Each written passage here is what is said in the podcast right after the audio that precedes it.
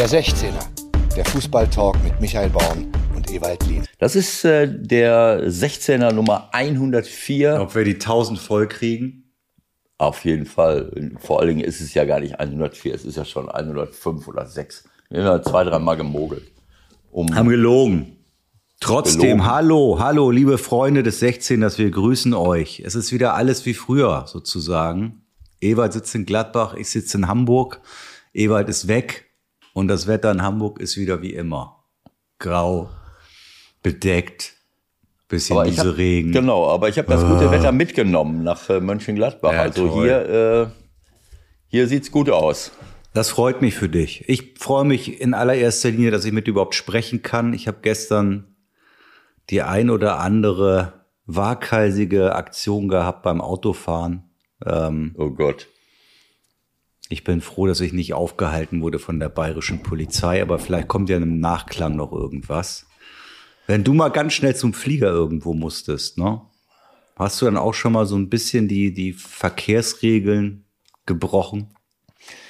Ja, in der Regel ist es so, äh, du bist ja immer mit äh, Leihwagen unterwegs. Wenn ich jetzt irgendwo schnell zum Flieger musste, entweder habe ich meinen eigenen Wagen gehabt, ja gut, dann äh, äh stimmt. Ähm, aber dann kann man das ja vorher vernünftig einstielen. Du kommst ja von der Sendung und musst dann gucken, wie du dahin äh, kommst. Also ich habe so Situationen seltener erlebt, aber ich kann mich auch erinnern, dass ich schon das eine oder andere Mal eine ähm, äh, Geschwindigkeitsregel übertreten habe im, im Zusammenhang damit. Aber ich bin ziemlich klar. sicher, den Führerschein verloren hast du natürlich noch nie, ne? Oder können wir da vielleicht noch eine kleine Boulevardgeschichte stricken für morgen? Ich möchte darüber Li nicht sprechen. Linenpakt aus, Doppelpunkt. So war das damals. In Griechenland. wie kann man denn seinen Führerschein verlieren? Den hast du doch immer im Portemonnaie. Verstehe ich nicht. Du hast wahrscheinlich noch diesen grauen Lappen, ne? Diesen, diesen DIN lange, lange hatte ich den, aber nachdem dann irgendwann mal das Bild äh, nicht mehr der Realität äh, so Meinst du es auch Weltklasse? Aus dem Jahre 74 irgendwie. So mit Ziegenbart, ne? Ja. ja, ich hatte den alten Lappen noch, aber dafür darf ich äh, auch dokumentiert auf dem neuen Führerschein, den ich jetzt schon seit langen Jahren habe, kann ich bis 7,5 Tonnen äh, Auto fahren.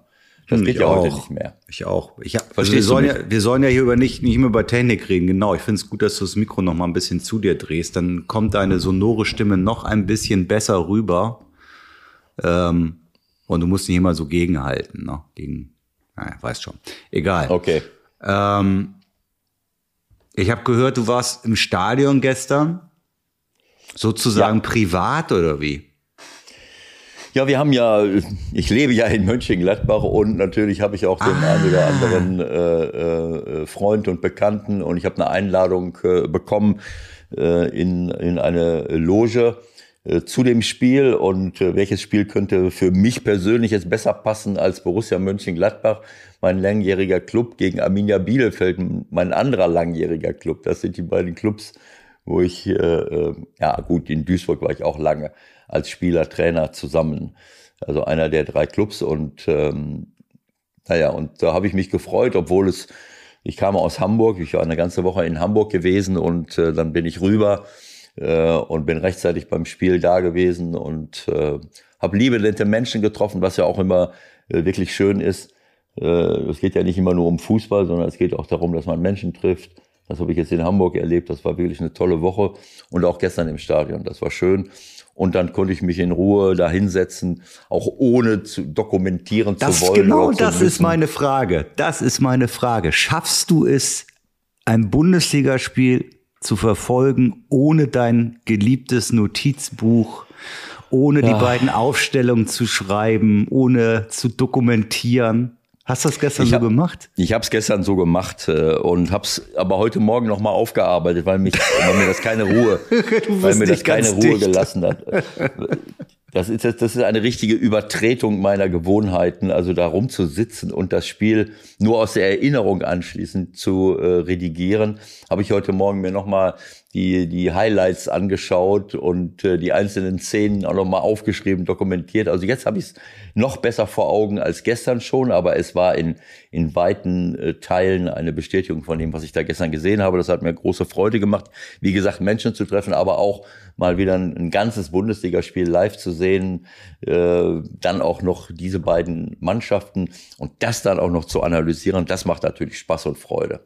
Und Kannst du dann auch mal ein Spiel anders gucken oder äh, ist es doch in dir so verfangen, dass du dann sofort wieder irgendwie tausend Gedanken dir machst, wer was wie warum macht, wer was falsch macht. Am Ende wird natürlich über die Abwehrspieler geschimpft.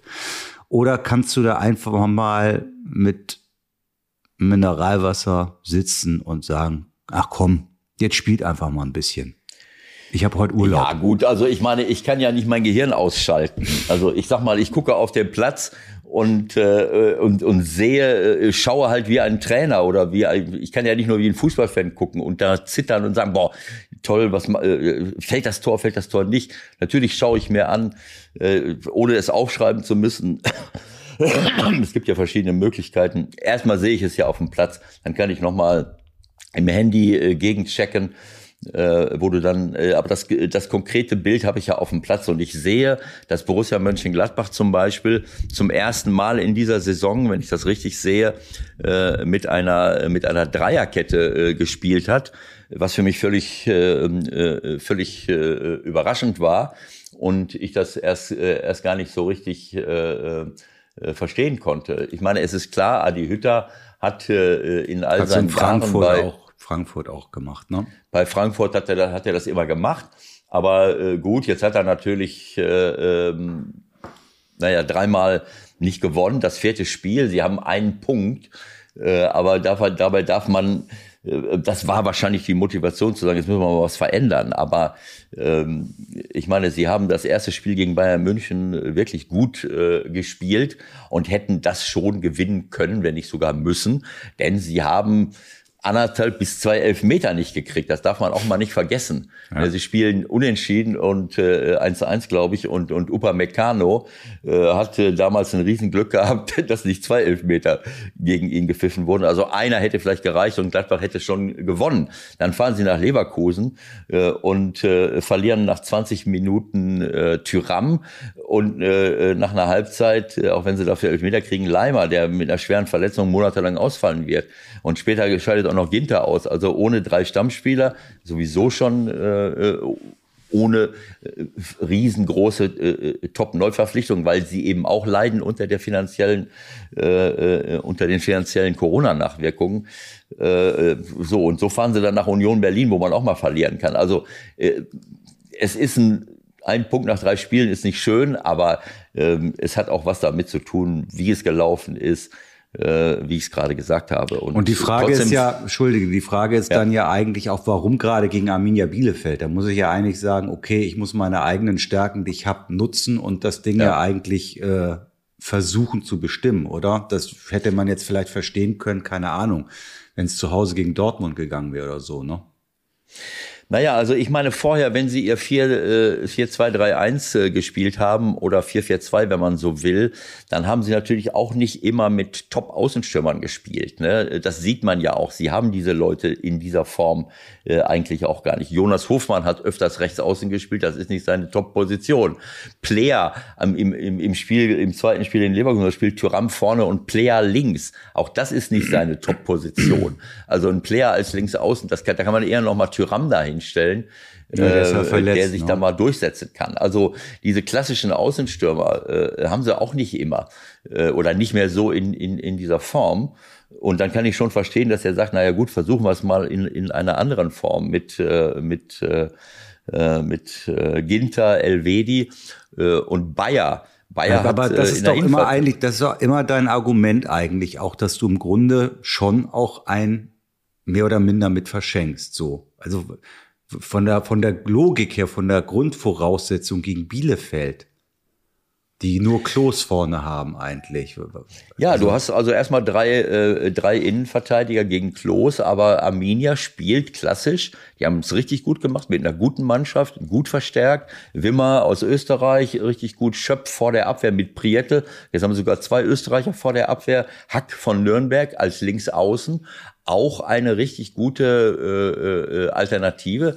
Äh, das muss man einfach sagen. Äh, Serra könnte vorne auch spielen, ist ja auch später gekommen.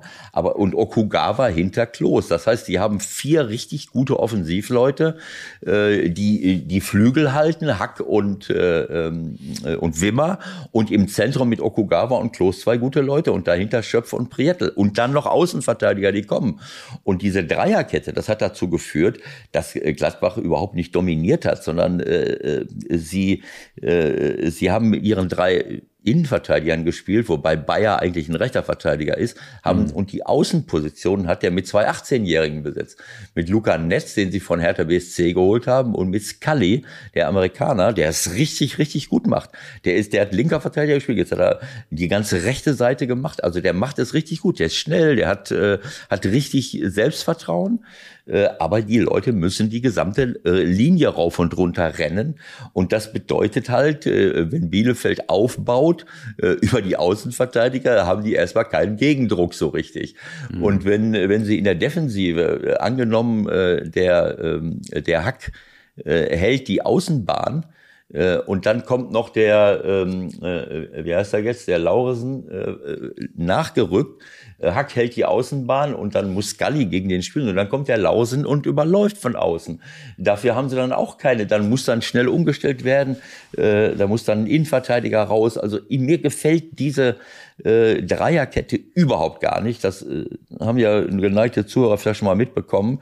Ich glaube Aber, ja aber nicht nur defensiv, auch offensiv nicht. Defensiv ja. hast du immer nur einen Mann außen und bist nur immer aufs Verschieben angewiesen. Und offensiv ähm, äh, hast du vorne äh, äh, keinen Mann auf dem Flügel. Das heißt, wenn du mal schnell kontern willst, kannst du da keinen mitnehmen. Da musst du immer auf den rechten Außenverteidiger warten, der von ganz hinten kommt. Und dazu kommt noch, also dieses die, die Überzahl auf dem Flügel, vor allen Dingen, wenn ich da mal zurückliege oder wenn ich Druck machen muss. Viele Mannschaften stehen hinten drin. Dann habe ich halt einen Mann außen und das Überlaufen fällt weg, das Spiel in die Tiefe fällt weg und ich bin auch konteranfällig. Das hat Arminia wunderbar gezeigt. Sie haben eine Reihe von hochkarätigen Kontern, da hätten sie vorher schon Tore machen müssen. Wimmer steht alleine vom Torwart. Später auch nochmal äh, Schöpf, da war es aber schon umgestellt.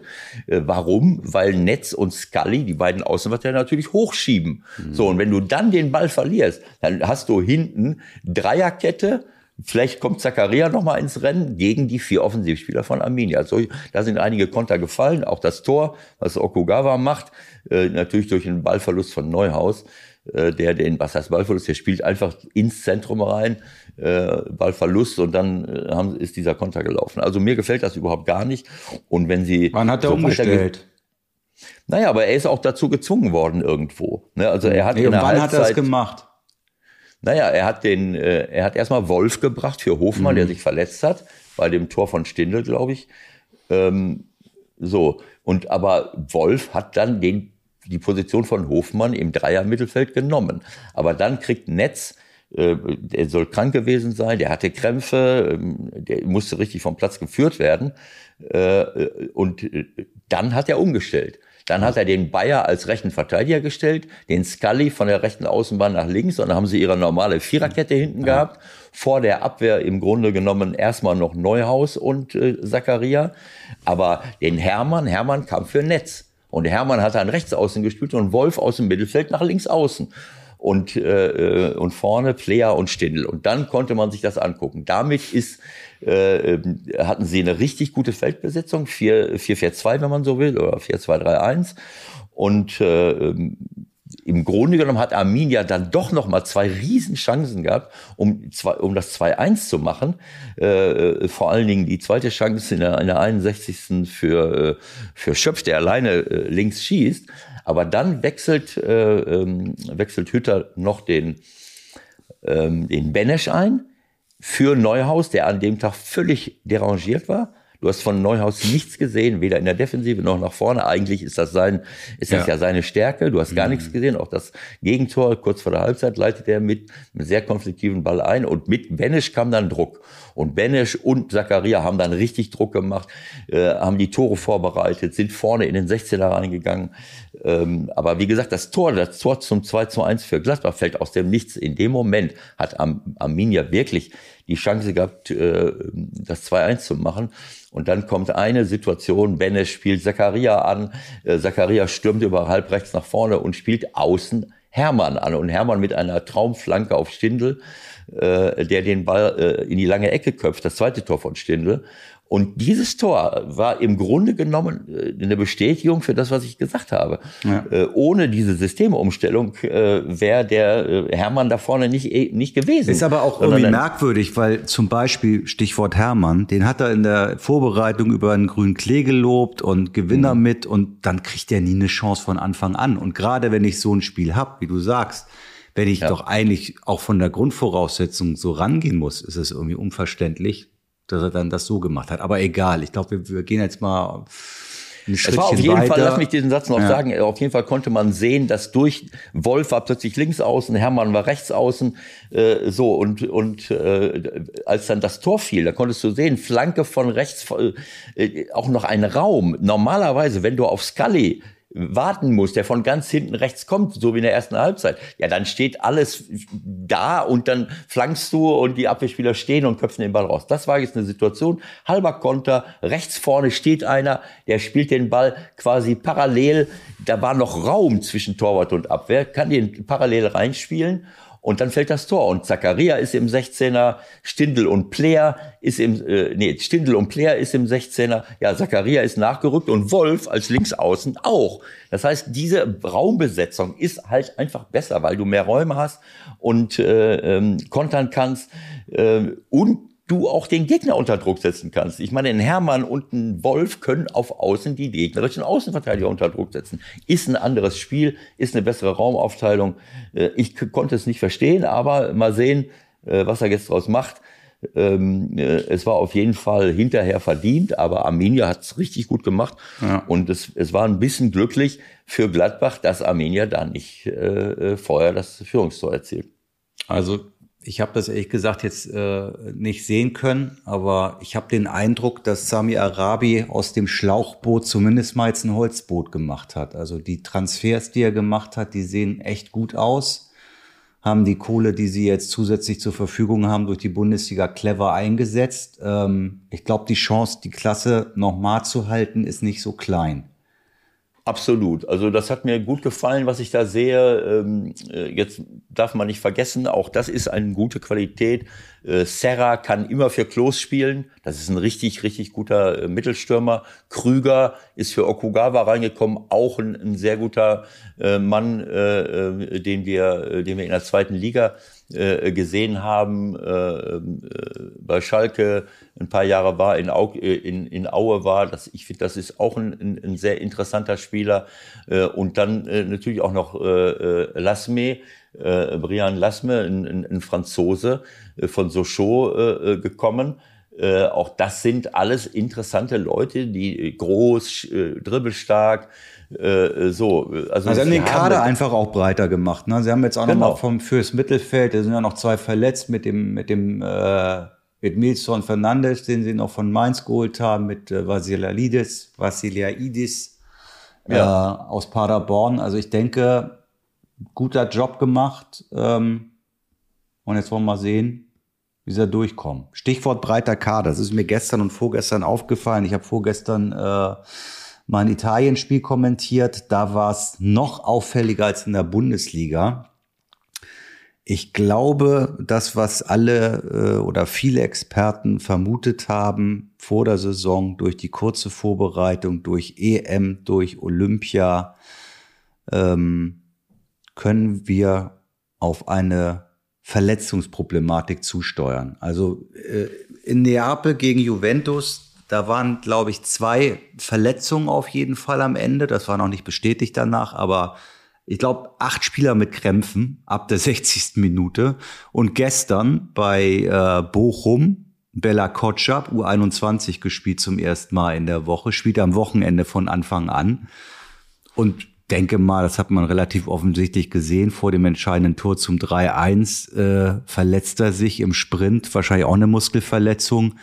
Ähm, und wir sind am, am dritten Spieltag oder jetzt am vierten Spieltag und nicht am 27. Also das ist sehr auffällig und ich denke, da kommt was auf uns zu. Ja, U21-Spieler sind, äh, sind ja nun auch äh, belastet gewesen in der, in der Sommerpause. Die äh, Europameisterschaftsteilnehmer sind belastet gewesen. Absolut, das muss man sagen. Ganz zu schweigen von den Spielern, die um, die, um den halben Erdball fliegen müssen, das darf man auch nicht vergessen. Ne, das ist natürlich auch Zusatzstress. Ähm, und und wir haben es ja auch gesehen in der Corona-Zeit äh, die Auswärtsmannschaften äh, haben manchmal richtig Stress gehabt, weil sie, weil sie eine ganz andere äh, Belastung hatten, da, da irgendwo noch hinzufahren. Aber es ist, es ist schon auffällig. Ne? Ich meine, Marco Reus, wenn wir das mal aufgreifen ja. dürfen, spielt ein Top-Spiel gegen Armenien. Ähm, so, und wir wissen, dass Marco manchmal nicht so belastbar ist über lange Zeit, aber ich kann das auch verstehen. Vielleicht hat es da eine Absprache gegeben, dass er dann abreist. Da habe ich auch erst gedacht, naja, äh, also äh, weiß ich jetzt nicht, aber ich bin mir fast sicher, wenn er auch das Spiel gegen Island gemacht hätte, dass er dann äh, in Leverkusen nicht dieses Spiel hätte machen können. Ich habe das auch gesehen, das Spiel. Da war schon, man konnte sehen, dass er jetzt auch nicht rauf und runter gerannt ist. So, ähm, so solche Geschichten, ähm, man sieht das einfach, dass, dass, dass da eine, eine, eine Belastung da ist von, von einer ganzen Reihe von Spielern durch diese Länderspiele und durch mangelnde ähm, Regeneration, auch wenn Reus jetzt glaube ich, nicht bei der EM dabei war. Aber nee, aber jetzt sind es halt auch vor allem ja noch drei Länderspiele in dieser kurzen Phase. Ne? Und ich meine, ja. ähm, jetzt ist ja endlich mal wieder Stimmung in der Bude zwischen Bayern und äh, Dortmund. Das war ja eingeschlafen über Jahre. Ich weiß nicht, ob die Boulevardmedien auch so ein bisschen jetzt mal angeschoben haben nach dem Motto, jetzt mach doch mal wieder was, ist so langweilig, wir brauchen mal wieder Auflage hier, Brazzo was ist los? Ja, sag mal was. Und der Zorg sagt dann halt die Klappe, Brazzo, äh, kümmere dich um deinen Club. Also du hast schon ein gewisses Verständnis dafür, ähm, dass man bei Bayern, sagen wir mal, leicht angesäuert ist, dass Reus abreißt und in der Liga spielt und die Bayern-Nationalspieler alle bis zum Ende da waren. Und er hat das Beispiel gebracht, Gnabry hatte auch schon Probleme bei der Nationalmannschaft im Rückenbereich. Das hat sich in Leipzig wohl verstärkt und bedeutet, dass er möglicherweise gegen Barcelona nicht spielen kann. Hm. Alles okay? Ja, Alles ich okay. musste gerade äh, eine logistische, äh, organisatorische Sache mit meiner Frau. Kein Problem. Wir einen Zettel hochgehalten. Wir arbeiten mit Zetteln bei sowas. Ja, das ist sehr gut. Das finde ich gut. Bei uns wird reingepoltert. Genau. das hast du gesagt. Also äh, ich äh, grundsätzlich kann ich Brazzo verstehen, wenn er wenn er zu dem Thema was sagt. Das ist klar. Äh, Sie haben ja fast nur Nationalspieler, die auch alle irgendwie belastet sein könnten äh, und auch sind. Äh, aber ähm, vielleicht sollte man nicht äh, außer Acht lassen, dass, äh, dass nicht alle Vereine in Deutschland über diese Wirtschaftsmacht verfügen wie Bayern dass man sich mal eben für 30, 40, 50 Millionen Spieler holen kann. Das kann nicht jeder. Von der äh, Konkurrenz. Äh, und das dann noch von der Konkurrenz. Ne? Also ich sag mal, ähm, äh, Du hast ja ein Interview, vielleicht kannst du das kurz mal, äh, kurz mal sagen. Ähm, ähm, ja, das zeigt halt, dass bei den Amerikanern, glaube ich, noch immer so dieses Denken von den einheimischen Sportarten drin ist. Da geht's ja nun mal äh, in der NFL und der NBA nicht so, dass auf einmal jemand sagt so, oh, die sind guter, die drei, die kaufe ich jetzt mal weg. Funktioniert halt in dem System nicht. Das ist äh, im Fußball anders. Tyler Adams hat sich auf Deutsch gesagt und hat so auch so formuliert, ausgekotzt darüber, dass also die Bayern nun mal eben Nagelsmann wegholen, äh, Upamecano wegholen und dann kurz vor Toreschuss auch noch den Kapitän verpflichten. Das passt denen nicht in die Denke rein. Das kapieren die aus ihrer Sicht nicht so ganz. Und wenn man ganz ehrlich ist, äh, es klagt ja gar keiner mehr in Fußball Deutschland darüber. Früher gab es immer noch mal einen Aufschrei, wenn die Bayern dann Leverkusen drei weggenommen haben oder Dortmund äh, nach diesem Pokaldesaster. Ich erinnere mich, haben sie dann mal eben ja richtig äh, Dortmund klein gekauft. Mittlerweile ja, wird einfach gesagt, ja, ist jetzt so. Ach ja, Nagelsmann, da gibt's jetzt einen Weltrekord, aber ja, ist halt so, ne? Weiter geht's. Was für ein Weltrekord? Ja, was weiß ich, höchste Trainerablösesumme oder was auch immer. Ja, toll. Also ich will jetzt mal so sagen, äh, wenn bei Dortmund, äh, ähm, haben wir ja jetzt gesehen, äh, zum Beispiel ähm, äh, Torgen Hazard ausfällt, der ein ganz, ganz wichtiger Spieler äh, für sie ist, äh, wenn, wenn Reus ausfällt oder lass mal Holland ausfallen, äh, dann ist es nicht so, dass, äh, dass Dortmund jetzt mal kurz in die Trickkiste greift und da äh, lauter Top-Nationalspieler äh, äh, aus, der, aus der Tüte zieht, äh, die dann äh, auf, der, auf, dem, auf dem gleichen Level weitermachen können. Jetzt kann man sagen, Lewandowski ist auch nicht so leicht zu ersetzen, das ist schon klar. Äh, ähm, äh, Lewandowski und Holland davon, die, die, die fallen ja nicht vom Baum, solche Leute. Aber äh, ich meine, äh, und Sané und Gnabry sind natürlich auch äh, Weltklasse-Leute auf Außen. Aber dann hat äh, Bayern München eben auch Musiala, der gerade auf einem Weg ist, der überragend ist. Das wird einer der besten Spieler hier in der mhm. Bundesliga, wenn nicht sogar in Europa. Ja, äh, da kann Lever Bayern sich schon mal warm anziehen. Wenn man die Saison so weiterspielt, könnte es sein, dass da schon wieder ein paar andere nochmal um die Ecke kommen. Die Frage ist, ob er es dann macht oder nicht. Aber ja gut, aber wie gesagt, sie haben äh, Musiala, äh, sie haben äh, Choupo-Moting, der immer mal reinkommen kann. Äh, äh, für, für Thomas Müller haben sie, äh, haben sie auch Leute. Jetzt haben sie zum Beispiel Sabitzer dazu geholt. Sie spielen mit Lewandowski, Sané, Gnabry, Müller, Goretzka, Kimmich, von hinten ganz zu schweigen. Dann kann aber noch Musiala reinkommen, dann kann Sabitzer reinkommen. Äh, ähm, äh, das heißt, sie haben, sie haben von der Breite her, aber auch von der Qualität her die Möglichkeit, eben diese Leute äh, alle, alle nachzuschieben und auch zu holen, wenn, wenn, wenn, es, wenn Gefahr besteht. Äh, das können selbst solche Mannschaften wie, ähm, wie äh, wie Dortmund nicht in der Form, sage ich mal. Insofern ist das für mich ein bisschen zu kurz gegriffen, diese Kritik. Das hört sich erstmal richtig an. Klar, Reus fährt ab, damit er dann spielen kann. Äh, aber äh, wenn Reus jetzt nicht für Dortmund in Leverkusen gespielt hätte, wage ich mal zu bezweifeln, dass sie dort den Punkt geholt, die, die, die Punkte geholt hätten. Ja. Also ähm, ich finde, dass der Adams recht hat. Ich hatte, gest, ich hatte gestern Abend vor dem Spiel Gladbach-Bielefeld ein Interview mit einem ägyptischen Sender. Die haben mich mal äh, live äh, reingeschaltet, äh, Al-Ali TV, äh, äh, weil, äh, naja, sie haben ihre alten Nationalspieler Emara, Yasser Radwan, die ich in Rostock hatte, beide 58 Länderspiele und wollten mal darüber reden und auch über, über die Bundesliga. Und die Wahrnehmung von da ist, ja, was ist denn bei euch los? Wieso gewinnt Bayern München halt, halt eigentlich immer die deutsche Meisterschaft? und, äh, und können die anderen Mannschaften nicht mal dagegen anstinken und, und wieso holen die immer die Leute irgendwo weg? Also das wird woanders schon wahrgenommen und das darf man eben auch nicht vergessen. Also es geht nicht immer nur darum, wer hat den besten Trainer, äh, sondern am Ende des Tages kann der beste Trainer auch nur richtig erfolgreich sein, wenn er die beste Mannschaft hat. Und das sieht man in Liverpool, das sieht man bei Chelsea.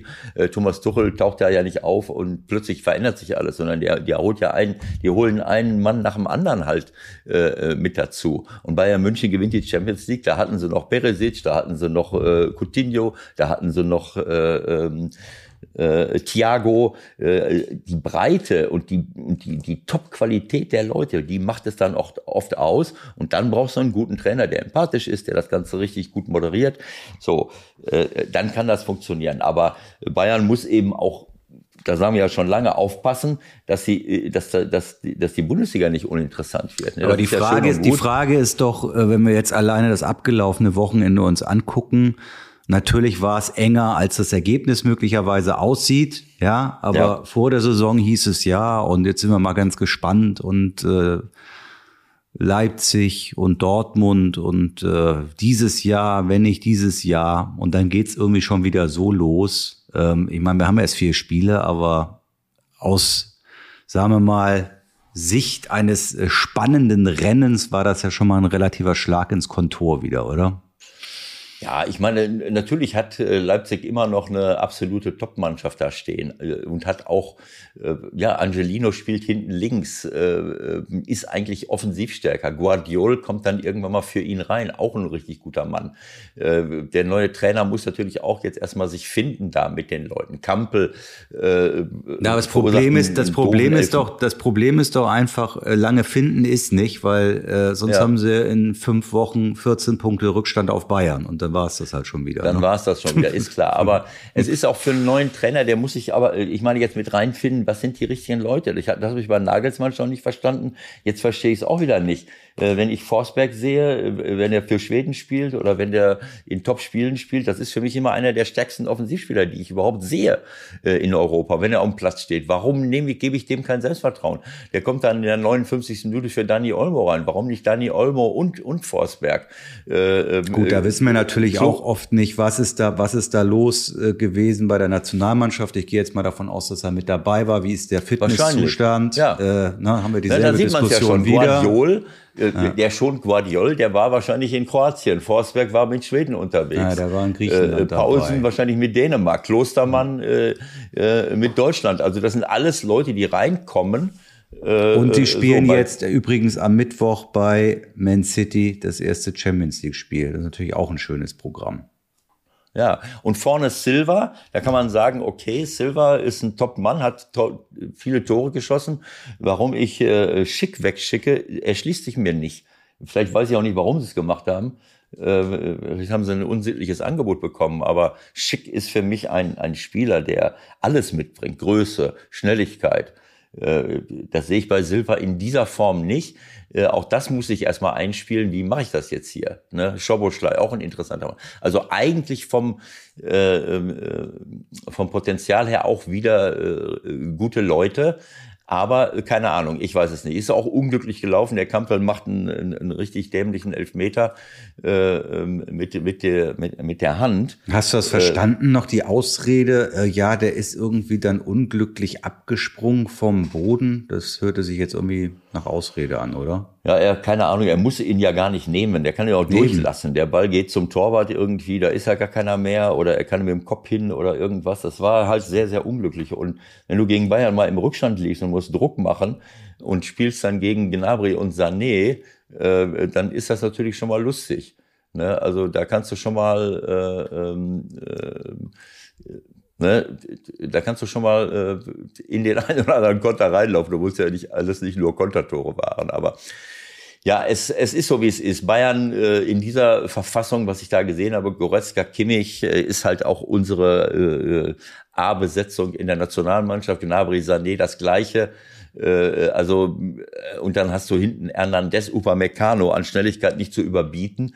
Äh, muss ich sagen, Süle ist immer noch in der Hinterhand. Auch der wird eingewechselt. Pavard, rechte Seite Frankreich, Davis das ist schon äh, auch in Europa gehört das mit zum Besten, muss ich sagen. Ne? Und, zum Glück äh, haben zum Glück haben wir aber den VfL Wolfsburg, ne? Der marschiert vorne weg und die müssen erstmal eingeholt werden von den Bayern. Ne? Jetzt, wo die wissen, wie oft sie wechseln dürfen und so in der Liga, pass mal auf. ja, sie, äh, also ich sag mal, sie machen es äh, richtig gut. Und äh, das hätte ich auch bei, ähm, äh, bei, bei ihrem Trainer von Bommel auch nicht anders erwartet, ähm, der ja nun, äh, naja, aus dieser, äh, auch aus einer Defensivlogik heraus als Spieler kommt. So, und wenn du jetzt auf die Tabelle guckst, auch nach vier Spieltagen, dann siehst du schon die leichten äh, äh, Philosophieunterschiede. Bayern München mit 13 zu 4 Toren, Dortmund mit 13 zu 9, fünf Gegentore zu viel, deswegen regt sich Rose auf. Und Wolfsburg steht an erster Stelle mit 6 zu 1 Toren und Mainz an vierter Stelle mit 6 zu 2 Toren. Ja, aber weißt du, Wolfsburg, da sind wir ja wieder bei der Diskussion, da bist du ja normalerweise viel allergischer, äh, wenn wir so früh schon anfangen, irgendwelche äh, ja. grundlegenden Dinge zu besprechen. Ähm, klar, dieses Ding gegen Leipzig sticht raus. Die muss er erstmal schlagen zu Hause, aber sonst haben sie bei allem Respekt halt gegen Bochum, Hertha und Fürth gespielt. So. Ähm, Genau so. Lass uns mal ein bisschen abwarten, bis so ein paar Kaliber nochmal um die Ecke kommen. Genau, und, dann, und Leipzig eben auch in, mit neuem Trainer, mit neuen Spielern, mit ähm, äh, wichtigen Spielern verloren. Also das ist eben auch nicht so einfach. Äh, das ist auch ein bisschen Glück. Also das muss man jetzt abwarten, dass die das Potenzial haben, äh, oben mitzuspielen. Sie haben ja im letzten Jahr nun auch nicht äh, umsonst die Champions League erreicht und ich bin mal gespannt, wie sie da arbeiten. Aber wie ich, wie ich schon sage, also die, äh, wie ich schon gesagt habe, Bayern München 13, Dortmund 13, Leverkusen 12 Tore. Ähm, so, und die anderen hinken da ein bisschen hinterher. Aber man sieht halt Mainz, äh, Mainz äh, und Wolfsburg mit einer unglaublichen äh, Defensivstabilität. Ne, das, äh, das ist eben auch ein Erfolgsmodell und bei Freiburg ist es ähnlich. Sie haben gute Offensivleute, aber Freiburg arbeitet ja wirklich auch immer nach hinten äh, äh unglaublich. Also äh, ja, man muss sich das, äh, man muss sich das anschauen äh, bei Wolfsburg äh, vom, äh, vom Kader her. Ähm, haben sie äh, sehr, sehr gute Leute. Äh, mir gefällt äh, vor allen Dingen auch das, was sie da in der, in der Innenverteidigung Lacroix, äh, nicht überragend schnell, Bornau haben sie dazu geholt, Brooks kann spielen, äh, äh ob Baku oder ein Babu äh, hinten rechts spielt, da haben sie auch gute Alternativen, Wechhaus kann vorne spielen Luke Bacchio dazu geholt, Philipp, der bei Dortmund Freiburg war und in, in Russland, Metscher, für mich einer der kommenden äh, Topspieler äh, in, im Sturm in Deutschland, äh, Luca Waldschmidt zurückgeholt. Also sie haben schon, und dann sitzen noch Leute, die gar nicht erst reinkommen, wie Roussillon, Memedi und so weiter und Ginczek draußen. Äh, also ja, und, und, und Renato Steffen kommt noch rein. Also das ist von der Breite her schon was Besonderes. Brauchen sie aber auch, weil sie natürlich jetzt auch in der, in der Champions League mhm. äh, aktiv werden. Ich bin mal ganz gespannt. Äh, und Castells äh, hat sie auch mal gerettet. Da war ja äh, ein, zwei Chancen dabei, wo der Castells überragend. Äh, mhm. Also das ist so, das sind schon Zutaten, die man braucht. Äh, aber du musst natürlich auch ab und zu mal dann vorne ein paar Tore erzielen. Ne? Also äh, und Schlager ist noch nicht mal dabei. Schlager, der leider äh, Dein Freund. Äh, ein, ein, was hat er, ein Kreuzbandriss? Ich weiß das gar nicht, was ist Schlimmeres? Ja, das ist eine schlimme Verletzung auf jeden Fall. Das tut mir weh, das tut mir leid. Ähm, ja, gut, also ähm, das sind alles so, so Themen äh, Bayern München. Einerseits freue ich mich, äh, dass sie jetzt wirklich so eine Top-Mannschaft wieder hinstellen können, auch für den deutschen Fußball. Äh, international, national äh, würde man sich natürlich wünschen, dass, äh, ähm, äh, dass die Konkurrenz ein bisschen größer ist, aber äh, warten wir es mal ab. Jetzt genau, demnächst. wir können ja noch ein bisschen abwarten. Die Dortmunder, das habe ich überhaupt nicht verstanden machen früh in dieser Saison zusammen mit Leverkusen bestimmt eins der attraktivsten Spiele, die in Erinnerung bleiben werden in dieser Spielzeit. Und hinterher überwiegt eher so das Negative, nach dem Motto, äh, viel zu viele Gegentore und äh, zu viele Chancen zugelassen. Der kann, kann ich alles verstehen. Aber muss man dann nicht erstmal einen anderen Ansatz wählen und sagen, hey, wir haben hier in Leverkusen vier gemacht und gewonnen und äh, haben den Leuten was geboten. Klar müssen wir auch hinten jetzt immer wieder gucken, dass wir das besser in den Griff kriegen. Also das habe ich nicht so ganz kapiert. Ist das verständlich aus deiner Sicht? Hättest du das auch so gemacht als Trainer? Äh, ja, ich meine, wenn man, wenn man bei einem äh, richtig guten Konkurrenten auswärts 4 zu 3 gewinnt, äh, könnte man ja normalerweise in Euphorie ausbrechen. Vielleicht ist es auch ein bisschen Zweckpessimismus gewesen, um, äh, um die Bogen nicht zu hoch äh, äh, kommen zu lassen. Am Mittwoch ist, ist schon wieder Champions League äh, oder das erste Mal. Und es ist ja auch ein Fakt. Ich meine, ähm, die Gegentore, sie gewinnen 5-2 gegen Frankfurt zu Hause, aber äh, ich kann mich erinnern, dass Frankfurt auch riesen, riesen Chancen mhm. hatte gegen Dortmund, äh, gegen, gegen Bayern das Supercup-Finale. Da haben sie auch defensiv nicht gut ausgesehen. In Freiburg lassen sie zwei Tore zu. Sie gewinnen gegen Hoffenheim 3 zu 2. Äh, ne, es ist halt, sie haben eine Weltklasse Offensivqualität, aber sie haben immer mal wieder halt Probleme in der Defensive. So, aber dann, das hängt eben für mich, ich bleibe dabei, das hängt für mich eben damit zusammen, äh, äh, wie sie, äh, wie sie spielen äh, und dass sie eben wie manche andere Mannschaften auch äh, auf eher auf spielerische Sechser setzen. Auch Witzel ist ein Mann, klar, der ist ein bisschen äh, schneller und vielleicht aggressiver als der Hut. Ähm, Bellingham, äh, ich meine, er spielt jetzt in dieser Raute, die ich ja öfters schon mal kritisiert habe, weil mir das nicht so gut gefällt. Äh, wissen wir jetzt, äh, welche, welche Probleme man haben könnte. Äh, aber äh, Witzel, Dahut, Bellingham äh, vor der Abwehr ist schon was anderes, als wenn ich mit, äh, mit Zweien spiele. Mit Schlager und Arnold spiele. Nein, nein, nein. Sie haben ja, nein, ich meine jetzt anders. Wenn Dahut hat ja auch schon mal alleine vor der Abwehr gespielt. Ja, aber grundsätzlich fehlen natürlich, wenn man das so sehen will, solche Typen. Also sowas haben sie halt gar nicht drin. Ne? Ja, genau so. Und, und das ist für mich, äh, ich meine, Goretzka, Kimmich bei uns in der Nationalmannschaft, auch bei Bayern München, ähm, das ist äh, für, für Bundesliga Weltklasse. Champions League muss man mal abwarten, weil egal wo du hinguckst, schau dir die Mannschaften an. Die haben alle irgend, äh, das, das sage ich ja jetzt nicht zum ersten Mal. Ja. Frankreich wird Weltmeister mit Kanté äh, und wer war der Zweite? Da war noch einer, äh, der, der, der alles niedergehauen hat und trotzdem vorne, vorne im 16er auftaucht. Pogba war, glaube ich, eher noch off, offensiver. Ähm, so, und, und das, das siehst du überall, ob das Chelsea war, äh, mit, mit ihrem Spieler, ob das äh, Liverpool war damals mit, äh, mit Henderson oder, oder äh, Fabinho, ob das, mhm. äh, ähm, ob das Man City ist äh, mit, äh, mit ihrem äh, äh, Jorginho ist, glaube ich, bei, bei Jorginho ist bei Chelsea. Bei Chelsea und bei Man City ist es äh, ähm, ein anderer Brasilianer. Also äh, sie haben viele Mannschaften haben halt oder, oder Real Madrid auch, wenn sie jetzt äh, ähm, haben wir auch schon oft drüber gesprochen mit ähm, äh, mit dem ähm, Jetzt fällt mir der Name nicht ein. Nummer 14. Ich, hab Jetzt springst du aber auch durch ganz Europa gerade. Ne? Das ist ja, nicht ganz nein, einfach. Mir, mir fällt das immer auf, dass die, die ganz großen, erfolgreichen Mannschaften eben auch immer dort irgendeinen haben, der zumindest mal einen, der von der Defensive herkommt. Und alles nur aufs Spielerische zu setzen, äh, es wird dann immer so Situationen geben. Und ich denke, dass das bei Dortmund mit einer Rolle gespielt hat.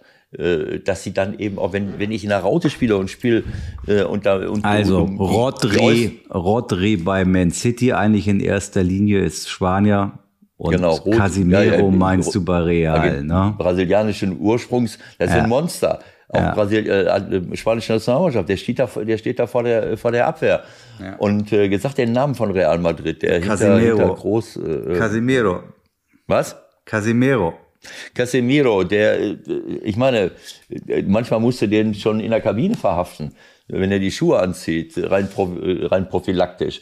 Du weißt, dass das nicht meine Philosophie ist, aber einen aggressiven, schnellen Sechser, äh, der auch mal Laufduelle gewinnt. Äh, das, ich finde, dass du das brauchst, um eben ganz nach oben ja. zu kommen. Also ich hatte ja nun die, ich hatte nun die große Freude am, äh, am Samstagabend unsere Defensiv-Weltmeister und Europameister im wahrsten Sinne des Wortes Chiellini und äh, Bonucci nochmal zu beobachten. Das ist, mhm. das, also ich meine, da hat Mourinho wirklich was Wahres gesagt. Die könnten es wirklich an der Uni lehren, ja. Und wirklich ja. nicht unfair. Also nicht, nicht einmal unfair im ganzen Spiel, aber mit einer körperlichen Präsenz. Ja, dieser Osimen, der ja mal in Wolfsburg war, der ist ja vom Marktwert durch die Decke geschossen. Das ist ein ganz anderer mhm. Spieler. Das ist auch so eine Frage, die mich interessieren würde. Also du hast einen Spieler, holst den. Von welchem Spieler sprichst du jetzt? Osimen, Victor Osimen, ein Stürmer, großer, ja. bulliger Stürmer, der war mal in Wolfsburg vor ein paar Jahren, kam okay. aus Belgien du siehst ein Potenzial in dem, holst den und irgendwie aus irgendwelchen Gründen klappt das nicht. Und drei Jahre später liest du, der geht von, von Lille, der geht von Lille zu Neapel für 70 Millionen Euro. Dann denkst du, was, wie kann das sein? Ja, ist, manchmal ist es natürlich auch eine Frage der Entwicklung. Ne? Also ähm, ein, ein, junger Spieler äh, braucht halt auch immer ein, ein paar Jahre Zeit. Ne? Denk mal an Mo Salah ich hätte den schon äh, vor zehn Jahren geholt. Äh, aber der musste auch über, von Basel über was weiß ich, wo der überall noch war und auch in Neapel und auch nicht oder irgendwo da in Italien nicht zurechtgekommen. Und der ist bei, bei ähm, selbst in Chelsea hat er mal ein Jahr gespielt. Also ja. ähm, du musst den richtigen Trainer haben und du musst manchmal auch brauchst so ein bisschen Zeit, um, um dich zu entwickeln. Äh, aber klar, manchmal hat man die Geduld nicht, darauf zu warten ähm, gerade in der heutigen Zeit, da geht's ja, jeder Trainer soll sofort liefern. Und diese Philosophie zu sagen, ich habe hier jetzt einen jungen Spieler, naja, die nächsten zwei Jahre werde ich noch nicht das Beste aus ihm herausholen können. Aber danach, das hat ja kaum, kaum noch einer. Ja, dann kannst du ihn vielleicht ausleihen, holst ihn dann wieder, keine Ahnung. Äh, ich habe ihn jetzt nicht vor Augen, aber das ist ein, ein, ein generelles Problem. Wir schmeißen mit Geld um uns, wobei ich muss ich ehrlich sagen, äh, ich habe mich sehr gefreut für Mönchengladbach. Ich weiß, dass sie, äh, wie viele andere eben auch, äh, denen das Geld nicht an den Ohren rauskommt, unter dieser Corona-Zeit unglaublich gelitten haben. Sie können jetzt nicht irgendwelche Riesentransfers machen und, äh, ähm, und trotzdem stehen sie da und, und, und, und, und machen ein gutes Spiel und setzen auf junge Leute. Der Luca Netz, äh, der Scully, äh, so. Und ich, ich plädiere immer mehr dafür, dass, dass wir unsere Ausbildung verbessern müssen. Das kann doch nicht sein, dass wir uns hier abstrampeln bis zum Abwinken. Ich sehe jetzt auch immer mal wieder den einen oder anderen. In der zweiten Liga siehst du, siehst du die Leute. Jetzt siehst du den Adeyemi, haben wir ja letztens äh, schon drüber gesprochen, der über, äh, von Unterhaching über Salzburg Jetzt, äh, wo Tontaro jetzt immer noch in, in Salzburg. Ne? Mhm. Also Metscher, der braucht dann ein paar Jahre, bis er, dann taucht er hier plötzlich wieder auf. Der hat aber in Anderlecht seine Tore geschossen. Verstehe ich alles nicht. Gnabry, der ist äh, tausend Jahre in England ausgebildet worden. Wieso kriegen wir das denn nicht hin, diese Leute hier bei uns so fit zu machen, dass sie mit 18, 19 bei uns schon in der Liga äh, spielen und, und, und, und stehen? So, äh, ich muss nicht 60, 40, 30, 40, 50, 60 Millionen immer ausgeben für Leute, die woanders woanders ausgebildet werden. Das verstehe ich nicht. Es tut mir leid. Äh, wenn ich, ich bin fest davon überzeugt, dass wir hier auch ganz, ganz viele Top-Talente haben. Aber dann müssen sie auch entsprechend ausgebildet werden. Dann müssen mhm. sie auch die Persönlichkeitsentwicklung haben, die Charakterentwicklung. Und ich muss ihnen auch Chancen geben. So wie der, äh, der Hansi Flick jetzt die Leute da reinschmeißt. Musiala war vorher auch schon da, aber und jetzt steht jetzt da. Das wird ein Top-Mann. Da, da kann man jetzt erzählen, was man will. Äh, und Adeyemi ist jetzt auch da. Und warum mache ich das nicht auch mal in der Bundesliga? Natürlich ist das leichter für einen Nationaltrainer vielleicht. Vor aber, allen Dingen sind das natürlich auch ganz, ganz herausragende Talente. Das muss, muss man nun auch fairerweise sagen. Nichtsdestotrotz hast du recht. Es wäre schön und wünschenswert, wenn wir mehr Mut bei den Bundesliga-Trainern sehen würden und das auch verziehen würden würde, wenn natürlich das ein oder andere schief geht, wie gestern zum Beispiel auch bei dem Amel Kotscha von Bochum. Es passieren natürlich Fehler. So, ja. und wenn du als Innenverteidiger zum Beispiel Fehler machst, dann steht es halt auf einmal 2-0 für Hertha und das Ding geht in die falsche Richtung. Was mich dann aber nochmal interessieren würde, also du warst ja früher als Trainer interessiert an ganz großen Namen auch, haben wir auch schon oft drüber gesprochen. Also ja, Shevchenko für Hansa Rostock hat nicht ganz geklappt. Kannst du Van dich denn an Van Nistelrooy wollte ja auch nach Rostock Van Nistelrooy holen, hat leider auch abgesagt, hatte auch keine Zeit. Hast aber ja gesehen, was draus geworden genau. ist aus dem Van Nistelrooy. War ein Riesenfehler aber, aber, von ihm. Aber sag mal, erinnerst du dich an jemanden, den du weggeschickt hast und im Nachhinein sagen musst, Mist, warum habe ich nicht die Geduld gehabt? Da hätte ich noch ein bisschen warten müssen der hat eine Riesenkarriere hingelegt. Oder gibt's sowas nicht bei dir? Du bist jetzt auf jemanden hinaus. Äh, hast du Nein, einen im Hinterkopf? Nee, ich habe wirklich keinen im Hinterkopf. Ist nur eine Frage, weil wie gesagt, nee, diese Osimhen-Geschichte fand ich halt spannend irgendwie, mhm. ne? Das auf einmal drei ja, Jahre ich, später. Also was verdrängst so, du wahrscheinlich ich so auch. Vor ne? Augen. Ich meine, dass äh, ähm, ich habe am Anfang meiner Karriere habe ich äh, die Bedeutung äh, weil ich auch so ein Einzelgänger war. Äh, äh, aber die Mannschaft war für mich immer super wichtig.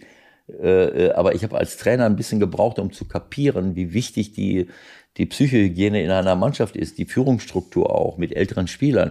Und ich habe nach dem ersten Jahr Köln, ähm, nach dem Aufstieg, habe ich Ralf Hasenhüttel nicht mehr weiter verlängert, glaube ich. Also was heißt, glaube ich, habe ich äh, äh, bei Pele, Pele Wollitz war, äh, das waren natürlich zwei Spieler. Wir hatten einen kleinen Kader in Köln, aber alle, die dabei waren, haben ihre Einsatzminuten gehabt. Äh, es waren hinten einige dran, die, äh, die sicherlich nicht das gleiche Niveau hatten wie die, wie die Stammspieler, aber die haben immer für ein Top-Trainingsniveau gesorgt. Die haben sich äh, reingehängt bis zum Abwinken. Und solche erfahrenen Spieler wie, wie Hasenhüttel und, und, und Pele Wollitz, das war natürlich Gold wert. Und als wir dann aufgestiegen sind, haben wir eine Zeit lang gebraucht, um das aufzufangen, weil äh, äh, so, solche Spieler darfst du nicht, äh, nicht wegschicken. Ich weiß nicht mehr, wo, wo Ralf dann hingegangen ist, hat, glaube ich, noch ein bisschen in Österreich gespielt. Äh, Pele, ob er überhaupt noch konnte, das kann ich jetzt nicht mehr erinnern, weil er schon ein bisschen mehr Verletzungsprobleme hatte und am Ende auch nicht mehr dauernd gespielt hat. Aber trotzdem ist so etwas super wichtig. Ähm, äh, daran kann ich mich erinnern. Äh, vor allen Dingen den, den, den Ralf, den hätte ich behalten müssen äh, für, für Köln seinerzeit. Okay. Äh, jetzt junge Spieler. Äh, Nach Fürth ist, jetzt, ist er gegangen. Wie bitte? Nach Fürth. zwei Jahre Gräuter Fürth hat er noch gespielt danach. Ja, so, also ähm, Also einen Fehler machst du natürlich auch nicht. Ich meine, du bist Welttrainer, ist ja klar. Wenn da einer ein Talent hat, dann behältst du den natürlich. Warst du eigentlich nachtragend? Wie bitte? Warst du nachtragend? Inwiefern? Wem ja, Wenn einer Scheiße gebaut hat, keine Ahnung, oder warst du in der Lage, das schnell immer zu verzeihen und es geht immer wieder bei Null gleich los am nächsten Tag? Ja, das kommt darauf an, wovon wir reden. Also ja. ich meine, Fehler, Fehler im, im Spielaufbau sind was anderes als persönliche Beleidigungen. also wenn Fehler, ich habe gesagt, Fehler sind immer Rückmeldungen und aus Fehlern muss man lernen. Äh, ansonsten wird einem äh, der gleiche Lernprozess immer wieder vorgesetzt. Vor, vorgesetzt. Das ist so, ein, so, eine, so eine Lebensregel. Wenn ich aus Fehlern nicht lerne äh, und das immer schön rede oder auch nicht bereit bin, mich zu hinterfragen und etwas zu verändern, dann werde ich mich nicht weiterentwickeln. Also insofern sind äh, ohne Fehler kann man sich nicht weiterentwickeln. Aber man muss daraus lernen, man muss es gut analysieren und man muss auch selbstkritisch mit sich selbst umgehen, ohne sich zu kasteien. Das ist ja oft so ein, äh, was auch Kollegen von dir für mich äh, bis heute unverständlich machen, wenn einer irgendwie einen Fehler gemacht hat, ein Torwart oder irgendeiner, keine Ahnung, dann äh, großen Respekt, dass sie sich hier stellen. Als wenn ein Fehler, den jemand gemacht hat, irgendwie ehrenrührig wäre oder als ob er das extra gemacht hätte. Das, wir müssen da eine andere Philosophie reinbekommen, weil das ist eben so. Und ich freue mich, dass die, dass die Spieler sich eben da auch weiterentwickeln und sagen, ja klar habe ich den Fehler gemacht, aber gut, äh, das, machen andere auch und ich werde versuchen, daraus zu lernen. Das ist der richtige Punkt und das sollten wir alle tun. Ähm, was anderes ist eine charakterliche äh, äh, Geschichte. Ne? Also äh, Leute, die einen vernünftigen Charakter haben, die fangen auch nicht an, äh, hinter dem Rücken Leute wegzumobben oder äh, äh, keine Ahnung, schlecht über den Trainer äh, zu reden hinter seinem Rücken ähm, äh, manche Dinge sind selbst äh, gebastelt. Das ist schon klar. Es kann sowas vorkommen, dass ein Spieler sich nicht gut äh, beachtet fühlt. Das ist mir auch schon passiert. Ich habe am Anfang auch nicht so viel kommuniziert mit den Spielern, wie es hätte sein müssen. Das musste ich auch erst lernen, äh, einfach nur äh, so die Gemütsverfassung und das Denken jedes einzelnen Spielers zu kennen. Das ist einfach wichtig. Dazu muss man Gespräche führen, dazu muss man zuhören. Dann, da hätte man, dann kann man sich vieles ersparen. Äh, wenn ich mit Spielern nicht kommuniziere, dann gebe ich ihm auch nicht die Möglichkeit, mal irgendetwas zu sagen. Du musst wissen, was er denkt, selbst wenn er falsch liegt. Denn seine Realität ist in seinem Kopf und dann hat nur dann, wenn ich die kenne, kann ich darauf reagieren. Und äh, da, da ist mir früher auch als Trainer einiges passiert, wo, äh, wo ich äh, das unterschätzt habe, wo, wo mir nicht klar war, was denkt denn der jetzt? Und plötzlich explodiert er in irgendeiner Form. Äh, und dann wurde mir klar, naja, du hast versäumt, rechtzeitig mit ihm zu kommunizieren und einfach mitzukriegen, was der denkt und, und wie er sich fühlt. Also ähm, wenn ich Riesenstress hatte mit Spielern, dann war es Leute, die sich einfach geweigert haben, kooperativ zu sein, die sich geweigert haben, sich an Regeln zu halten äh, und dabei auch noch unverschämt äh, geworden sind. Solche Spieler hat es gegeben, dann musst du die Leute musst du wegschicken. Den habe mhm. ich aber fünf, sechs, sieben Chancen gegeben. Okay. Und wenn es da nicht mehr ging, dann musst du, dann musst du so jemanden wegschicken, weil dann äh, der steckt die anderen Leute an. Äh, ich nehme an, du nennst keinen Namen jetzt, ne? Was denn? Ich nehme an, du nimmst keinen Namen jetzt. Ich frage auch gar nicht nach. Ich möchte auf, auf, äh, auf keinen Fall äh, ähm, über. Nee, ich sag's doch nicht. knapp, knapp. knapp vorbei. Nein, ist ja auch vorbei. Aber das ist ja so ein Running Gag, äh, dass man da sagt, nein, nein, ich sage auf gar keinen Fall, dass das der Marcel war oder dass das der und der war. Das, das sagt man nicht. Ich habe jetzt irgendeinen Namen erfunden. Also ja, ja. nein, also ähm, das ist ein, ist ein, ist ein, ist ein ganz wichtiger, äh, wichtiger Punkt, ähm, ähm, dass, einem, dass man eben auch schon mal äh, auf bestimmte Leute nicht setzt. Das passiert allen Trainern. Aber dann hat das eben auch mit der Entwicklungssituation zu tun oder halt mit der Situation im Club. Keine Ahnung. Ähm, das ist eben so, wenn du die letztendlich hast du ja auch letztendlich Spieler, Letztendlich hast du ja auch jede, du hast ja auch jede Woche einfach, keine Ahnung, zwölf, 14, vielleicht 16 Leute, die einfach schlechte Laune haben. Ne? Das ist halt ja. das Problem. Und das meinst du dann auch mit moderieren und äh, auch auf die eingehen, ja? Ja, äh, wenn du sie nicht siehst, wenn du sie nicht zu Wort kommen lässt, wenn du keine Einzel, du musst manchmal mehr Einzelgespräche mit den Leuten hinten dran führen, als mit denen, die spielen. Weil äh, das ist eben so.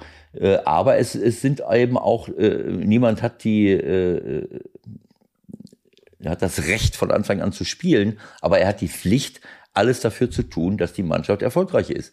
So ist es in jedem Team, nicht nur im Sport so müssen Teams geführt werden. Und äh, wenn ich Vorträge halte über Führungsverhalten, dann spielen diese Dinge wie Kommunikation, Teambuilding, Motivation eine riesengroße Rolle. Die, die einzelnen Mitarbeiter und in diesem Fall die Spieler müssen natürlich ihren Teil dazu beitragen. Aber das muss man vorher ganz klar äh, kommunizieren. Äh, und dann kann man auch offen darüber reden, wenn es nicht passt. Es gibt ja, äh, äh keine Ahnung, äh, irgendein Spieler kann ich vielleicht nicht äh, äh, ich kann ihm nicht die Einsatzzeiten geben, weil ich vielleicht besser auf meiner Position. Aber da muss man ganz offen, da muss man nicht sauer sein, da muss man aber offen mit ihm diskutieren und muss ihm sagen, das wird jetzt schwer. Ähm, äh, aber da muss man nicht sagen, äh, einen Tag vor Ende der Transferperiode und du kannst jetzt gehen. Äh, so, das gibt böses Blut und das ist charakterlos auch von Seiten eines Vereins oder eines Trainers. Da muss ich offen von Anfang an an die Sache rangehen. Manchmal geht's nicht anders. Manchmal passiert eine Verletzung und du setzt auf einen Spieler, den du jetzt brauchst, obwohl er vielleicht langfristig dann doch nicht aber es ist, hat immer was mit Kommunikation zu tun. Du musst offen kommunizieren. Das hat was mit Respekt zu tun und mit Transparenz. Äh, und nur so kann man eben äh, ja, Teams führen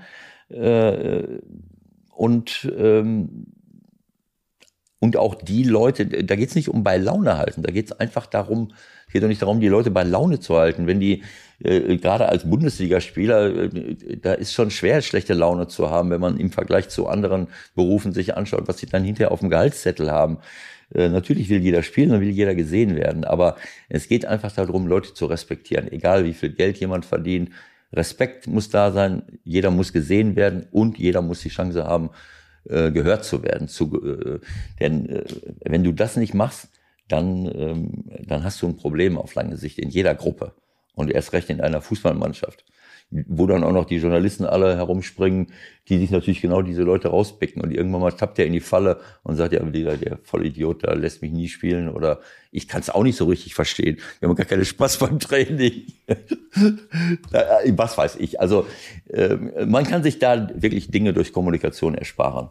Aber also ich will jetzt nicht, zwei, äh, zwei, ich will jetzt nicht wegdiskutieren, dass mir nicht auch irgendwie, ich muss mal kurz zurückdenken, hatte ich Cristiano Ronaldo beim MSV. Ich wollte gerade Chris, äh, ja, das war wir, wir, wir kennen uns schon wirklich lange und es ist ich hab's dir rübergesendet.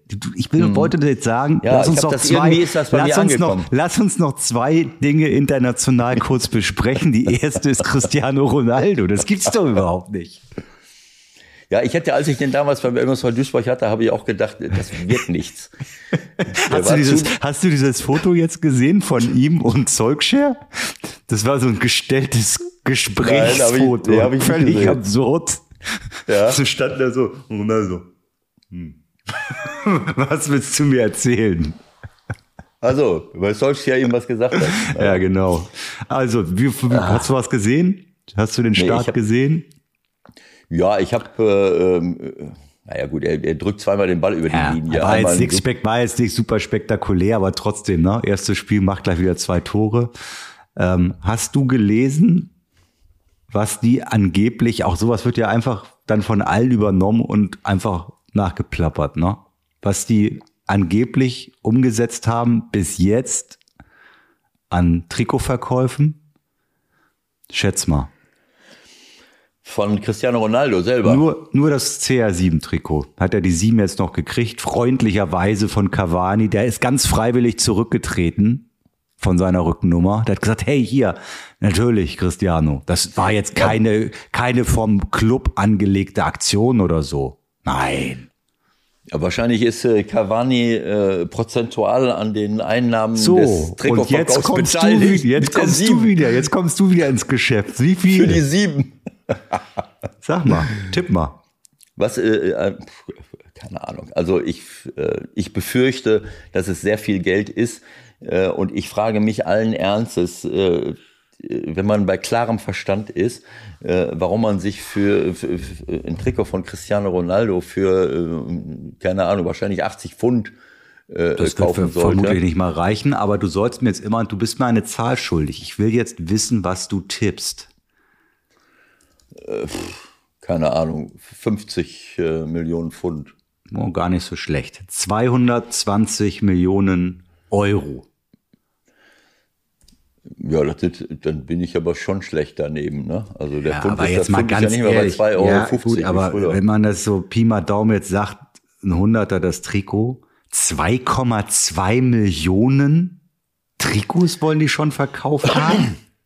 Also ich würde, äh, wenn ich mir einen Vorschlag erlauben dürfte, äh, Ja. das Pflanzen von Bäumen ist sicherlich nicht alles, aber es gibt ja viele Dinge, die man in Sachen Umweltschutz, Klimaschutz äh, machen kann. Vielleicht sollten wir mal ein paar Sachen auf den Markt bringen, durch die sich die, die Garantie unserer Existenzgrundlage verbessert. Und wenn dann jeder, der es kann, einen Hunderter aus der Tasche zieht und wir würden Es gibt 220 übrigens, ich mach, Millionen ich mach generieren, dann können wir sehr viele gerade, genau. Sehr viel schöne Sachen mitmachen. Also ich, äh, ich meine, klar, wir leben auch äh, vom, äh, bei St. Pauli DIY, wir haben jetzt unser eigenes Trikot, wir leben auch von solchen, von solchen Sachen, aber es ist ja jetzt nicht so, äh, wenn ich bei St. Pauli ein Trikot kaufe, dann kaufe ich auch eine Einstellung mit und zeige irgendwo eine, eine, eine Haltung nach draußen. Wenn ich bei Men, ich sag mal, Manchester und Liverpool gehören jetzt nicht gerade zu den einkommensstärksten äh, Städten äh, in, in England, glaube ich Ja, mal. gut, das ist natürlich Äh, weltweit, ist klar. Also weltweiter Verkauf. Ach, weltweit, das wird dann bestellt, alles klar.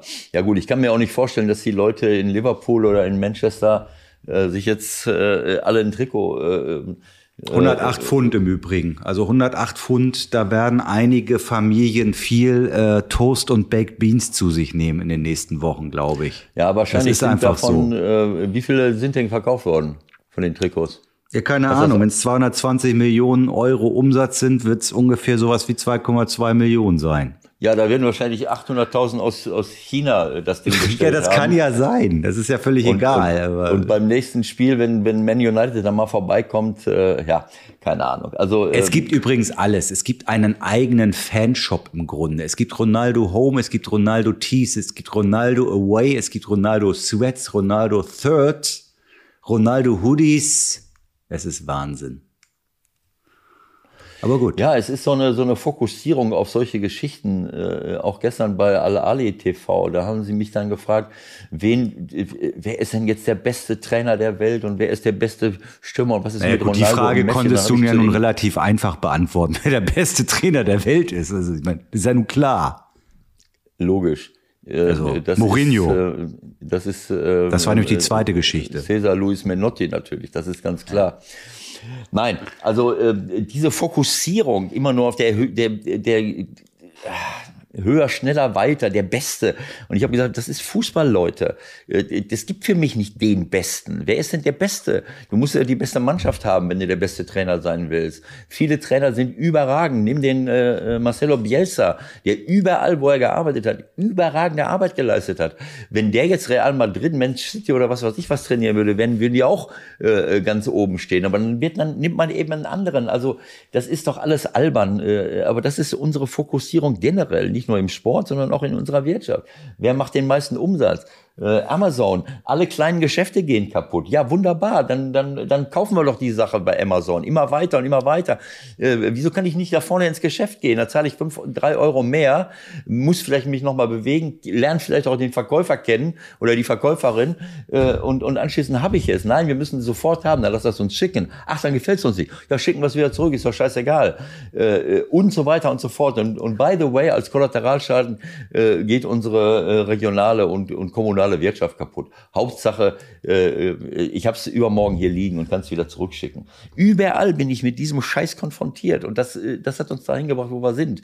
Und wenn Ich ich, damit jetzt auch noch im Fußball, klar, im Fußball, da, äh, weiß ich nicht, da kommt es ja nicht her. Das, das hat den Fußball auch mit erobert. Aber solche Fragen, wenn mich einer fragt, wer ist der beste Stürmer der Welt und warum äh, äh, können wir nicht alles wegkaufen, äh, so wie die Premier League? Ich sage ja, weil wir andere, weil, weil wir anders strukturiert sind und weil wir es nicht zulassen, dass die reichsten äh, Menschen der Welt oder die größten Firmen der Welt Clubs von uns aufkaufen dürfen. Also äh, alles versucht, äh, das, ich finde das einfach überragend, dass wir das bisher, diesen Angriff zumindest im Fußball abgewehrt haben. Aber wir haben, äh, mhm. glaube ich, auch genug Leute, die, die immer noch glauben, dass wir dadurch den großen Schritt nach vorne machen.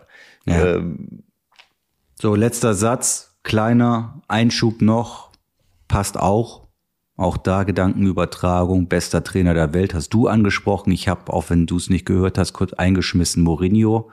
Also der denkt jedenfalls auf jeden Fall, dass er der beste Trainer der Welt ist. Das ist, glaube ich, unstrittig. Hat gestern sein tausendstes Spiel gemacht. Als Cheftrainer. Als Trainer. Mhm. 2-1 in der Nachspielzeit. Al-Sharabi, El-Sharabi macht das Siegtor. Er rennt hin, als ob er 25 wäre. Ich nehme an, du hast deine Spiele nicht gezählt als Cheftrainer, oder? Doch. Ich ja. habe ja in meiner Autobiografie habe ich das dann ja mal zusammengetragen und die habe ich ja nach 2017 geschrieben. Seitdem ist kein Pflichtspiel mehr dazugekommen. Naja, außer denn, das mit den Ärzten da, das musst du ja dazu Was? rechnen. Das mit den Ärzten musst du ja dazu rechnen. Äh, ja, das wären dann drei Spiele, aber das äh, in den drei Jahren. Wie viele sind es denn? Nein, ich habe, äh, jetzt muss ich scharf überlegen, äh, es sind irgendwie 687 und 690. Ähm, jetzt weiß ich nicht, äh, das eine sind Pflichtspiele als Spieler, das andere sind Pflichtspiele als Trainer.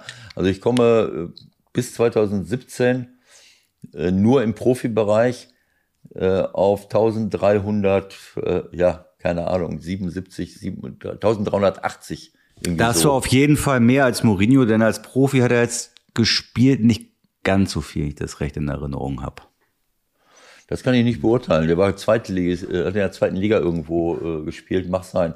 Also, äh, wie gesagt, das sind so 1380 Pflichtspiele, die ich äh, erlebt habe. Und dann möchte ich noch äh, die Spiele von äh, VfB Schloss Holte in der äh, Bezirksliga und ja, der Landesliga dazu bitte. rechnen. Aber ja. das würde ja für andere auch gelten. Wobei, stimmt auch nicht, weil ich habe ja noch zwei Jahre, das darf man auch nicht vergessen, im Seniorenbereich, im Amateurbereich gespielt.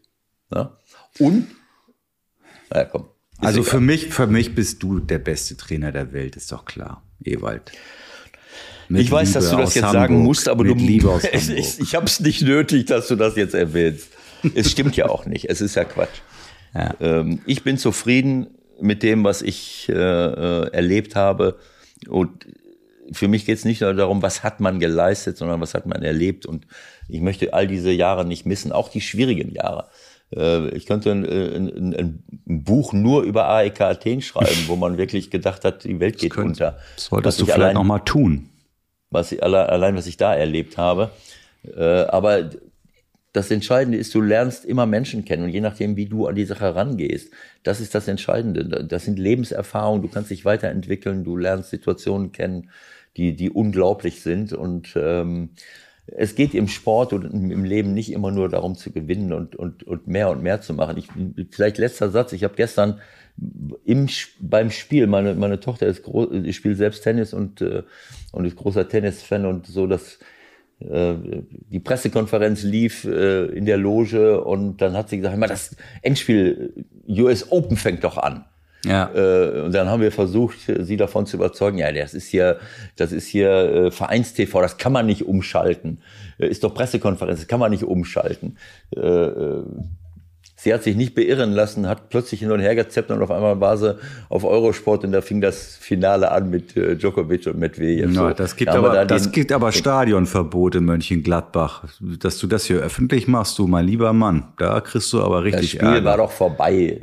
Was erzählst du denn? Spiel vorbei, Pressekonferenz vorbei. Okay. So, und egal. Auf jeden Fall haben wir da den ersten Satz gesehen. Wir sind nach Hause, ist später, dann habe ich irgendwie den zweiten hier. Und der, der dritte, dann war es ja auch schon vorbei. Also ich habe das Spiel zu Ende geguckt. Mit der leichten Unterbrechung äh, vom zweiten Satz, wo ich, äh, wo wir nach Hause gefahren sind. Und ich muss sagen, ähm, dieser Medvedev hat ein Welt, Welt, Weltklasse-Spiel geliefert. Äh, aber äh, dieser, der Druck, der auf Spitzenspielern lastet, ne, natürlich ist das jetzt ein hohes, sagen wir mal, Jammern auf hohem Niveau. Äh, Djokovic ist seit langen Jahren Weltspitze. So, jetzt hatte er die einmalige Gelegenheit, wenn er diese US Open auch noch gewinnt, hm. äh, mit Rod Laver, der oben auf der Tribüne saß, der das, glaube sogar zweimal geschafft hat, aber in den 60er Jahren, das letzte Mal 1969. Und ich weiß nicht, ob es davor irgendeiner in den 30er Jahren, die Welt hat sich ja verändert. Ich, nehme aber nicht an, dass es fünf äh, gleichwertige oder drei, vier gleichwertige Weltklasse-Spieler gab, so wie jetzt die letzten Jahre. Äh, so und, äh, und, und der hat die ersten beiden Sätze klar verloren und er war dann, irgendwann hat er da gesessen auf seiner Bank, ich, ich glaube, es war im dritten Satz, und äh, hat irgendein Spiel gewonnen, äh, kam dann nochmal ran äh, und das Publikum hat ihn gefeiert. Die wollten natürlich einen vierten, fünften klar. Satz sehen und wollten ihn auch pushen. Das war ein bisschen unfair dem Medvedev gegenüber, das hat er aber hinterher auch verstanden. Äh, und dann hat er sie gejubelt. Er, er war ganz klar, es war klar, er, eigentlich ist es schwer, das zu gewinnen noch, ne? Aber er hat dann plötzlich gejubelt und, und hat ein bisschen gelächelt auf der, auf der Bank und auf einmal ist er hemmungslos in Tränen ausgebrochen. Wie im ne? Spiel? ja, in der Pause. In der Pause saß auf der Bank, Großaufnahme, ist er, hat er hemmungslos geweint. Und äh, das war eine zutiefst menschliche Geste. Und er hat hinterher äh, gesagt, äh, er ist, glaube ich, in all den Jahren, das wusste ich nicht, äh, bei den US Open vielleicht nicht so beliebt gewesen oder so gut angekommen. Ja. Er hat gesagt, ich möchte mich bei ihr, auch wenn ich hier heute nicht gewonnen habe und wenn ich diese historische Chance verpasst habe, aber ich habe mich hier noch nie so wohl gefühlt und ich möchte mich bei euch bedanken für diese Wertschätzung, die ihr, äh, die ihr mir hier heute und auch die ganzen zwei Wochen entgegengebracht habt. So gut habe ich mich noch nie gefühlt. Und, und das hat mir wahnsinnig gut gefallen. Und auch das, was der Medvedev dann gesagt hat. Er hat gesagt, äh, ich habe Verständnis. Das waren richtig schöne, tolle Statements von beiden. Ein Spieler, äh, der äh, auch keine 18 ist, sondern äh, das sind ja Leute, die auch schon ein bisschen was mitgemacht haben. Und, der Medvedev hat gesagt, natürlich freue ich mich riesig, dass ich gewonnen habe. Und aber ich weiß, ich kann auch verstehen, dass hier hier im Stadion äh, weniger mich gepusht habt als lieber als als Djokovic, weil äh, wir alle wissen, wofür er hier heute angetreten ist und was mhm. er hier mhm. heute erreichen wollte. Und äh, ich möchte mich auch ein bisschen entschuldigen dafür, dass ich dir diese Möglichkeit jetzt genommen habe. Aber eines möchte ich sagen, die haben ein gutes Verhältnis zu mir. Eines möchte ich sagen, für mich bist du stand jetzt äh, der beste Spieler aller Zeiten. Mhm. Das war so ein schönes Statement und das war auch nicht aufgesetzt, sondern das war wirklich voller Respekt geprägt und, und darum geht es für mich. Es geht im Leben und im Sport um Respekt und nicht immer nur darum zu gewinnen. Und ich glaube, dass dieser, diese Niederlage sich für Djokovic am, am Ende viel, viel besser an, angefühlt haben wird, als viele andere Siege, die er, die er errungen hat. Das wird Weil vielleicht Moment dauern, es wird wahrscheinlich einen Moment dauern, aber klar, was du meinst, ist auch, dass er halt sehr oft ungeliebt war irgendwie und sich ungeliebt gefühlt hat. Äh, und das hat sich halt jetzt auf einmal gedreht. Ne? Das ist, glaube ich, das Entscheidende an der ganzen Geschichte. Ja, es geht eben auch um diesen Respekt und, äh, und das, dass man Respekt nicht nur haben muss und darf, wenn jemand eine Leistung bringt oder besonders bekannt ist oder was weiß ich was alles.